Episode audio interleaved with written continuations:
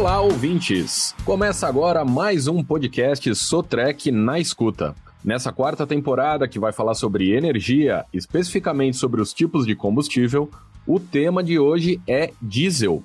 Como funciona a aplicação de grupos geradores movidos a diesel em diferentes atividades que tipo de soluções e tendências devemos ficar atentos para garantir o fornecimento e consumo de energia? Vamos conversar com Fábio Loureiro, coordenador de vendas e locação de grupos geradores da Sotrec. Sabemos a importância em ter esse equipamento ativo e em pleno funcionamento nas operações de diferentes níveis de complexidade.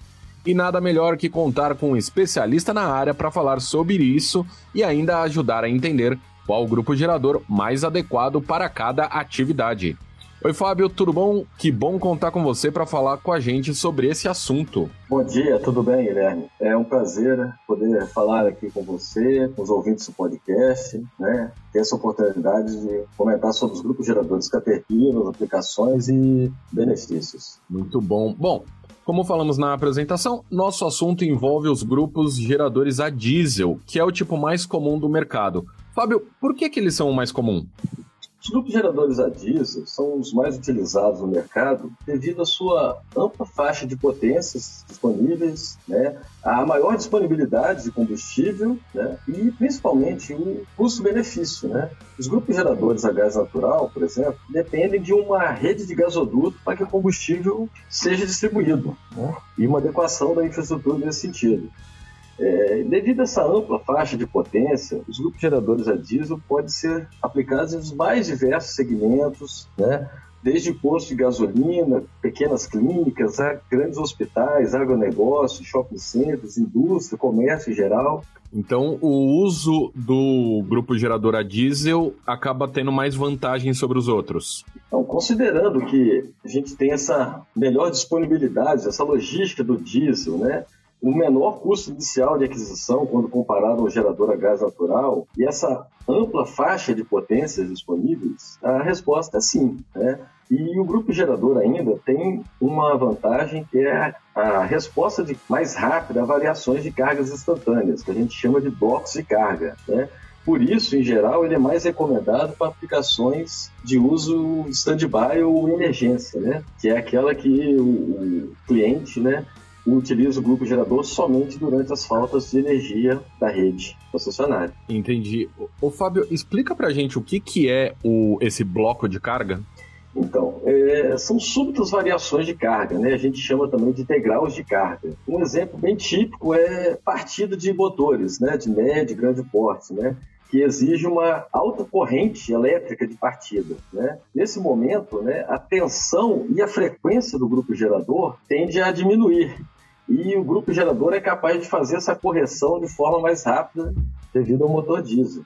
Entendi. E, e há uma diferenciação quanto aos regimes de operação dos grupos uh, geradores. Qual que é essa diferenciação? É, a gente tem dois tipos de, de regime principais, né? A gente, conforme o segmento né, de mercado que eu citei antes, a gente pode ter um regime de aplicação stand-by ou regime de emergência, né? Que é quando o grupo gerador ele é uma fonte, um backup de energia, né? Ele vai ser utilizado somente durante as faltas de energia da concessionária, né? Suprindo essa, essa falta, né? E essa aplicação comumente é, é, é, que a gente vê em data centers, hospitais, clínicas. E o outro regime seria o regime prime ou o regime principal. Né? Nesse regime, a gente pode ter tanto uma aplicação do gerador no chamado horário de pico, né? quando o cliente já tem energia da rede concessionária, né? Ou também como uma fonte principal, uma fonte única de energia em locais mais ermos, que não tem rede concessionária. Né? É, um exemplo típico dessa, dessa, desse regime seria aplicações no empresas de locação, mineração, agronegócio. Entendi, muito bom. E aí, ainda no campo das vantagens e das possibilidades de uso, É, você pode explicar melhor para a gente quando é possível usar o grupo gerador a diesel como fonte principal da energia?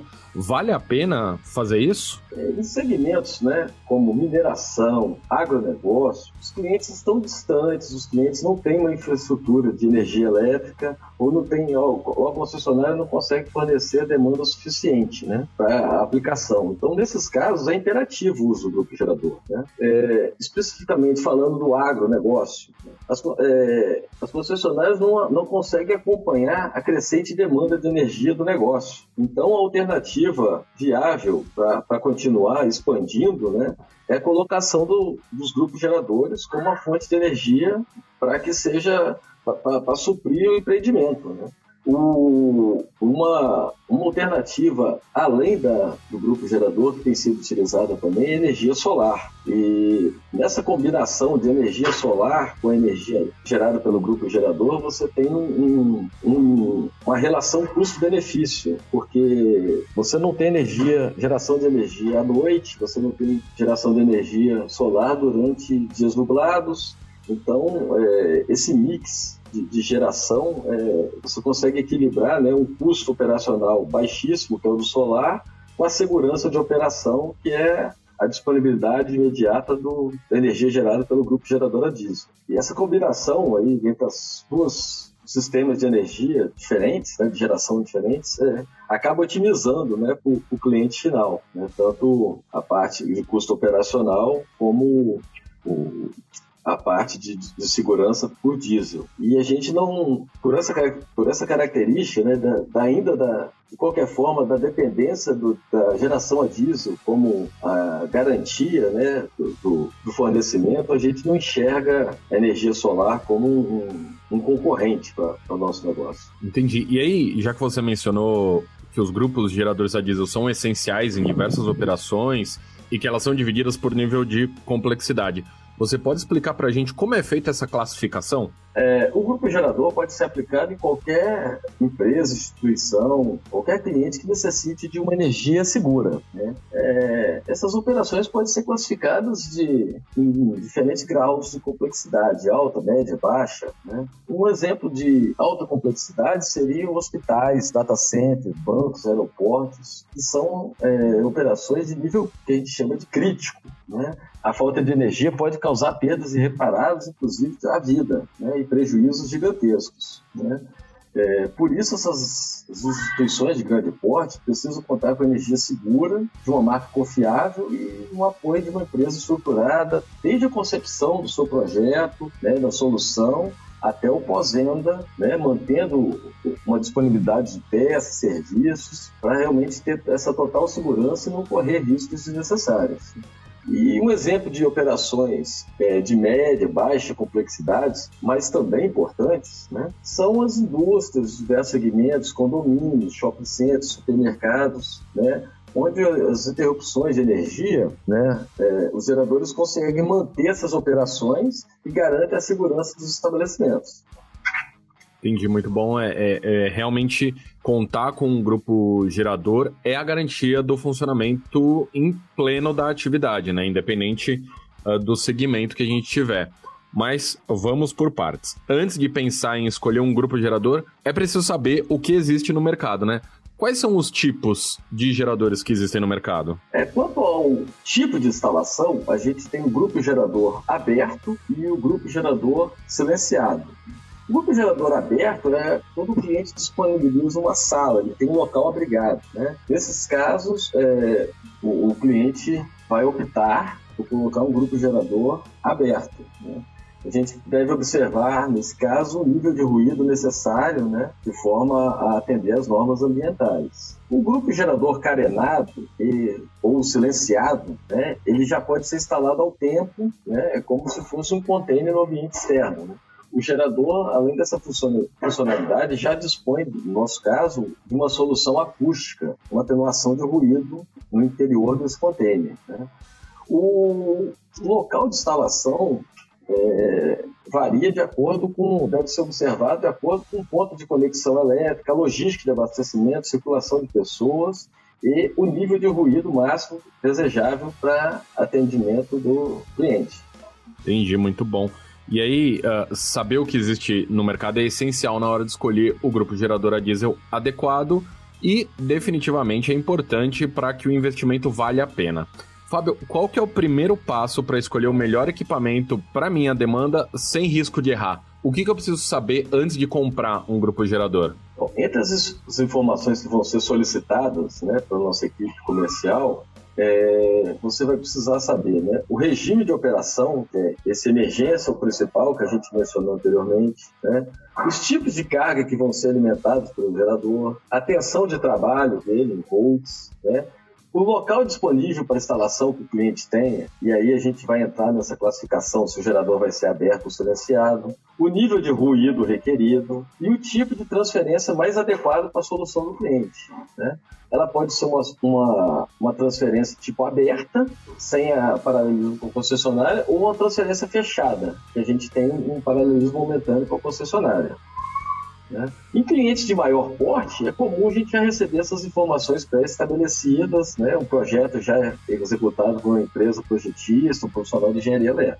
Entendi. Fábio, você poderia detalhar melhor a diferença entre esses sistemas de transferência? Sim, claro. É, numa falta de, de, de, energia da concessionária, né, o cliente vai ficar alguns segundos no escuro até, que, até a entrada do grupo gerador. Né? É, esses dois, a diferença desses dois sistemas está no retorno da energia quando a, a concessionária estiver restabelecida. Né? Nessa condição, o grupo gerador vai transferir a fonte de volta para a rede.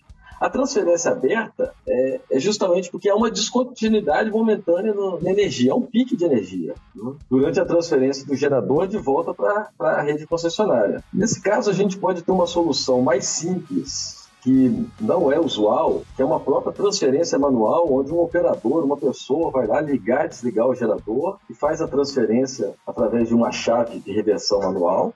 E a mais comum, que é a transferência automática, né, que o gerador vai sentir a falta da concessionária, vai entrar em operação automaticamente e depois, no retorno da concessionária, ele devolve a fonte de alimentação para a rede local, só que com esse pique momentâneo de energia. Por isso, essa, esse termo aberto.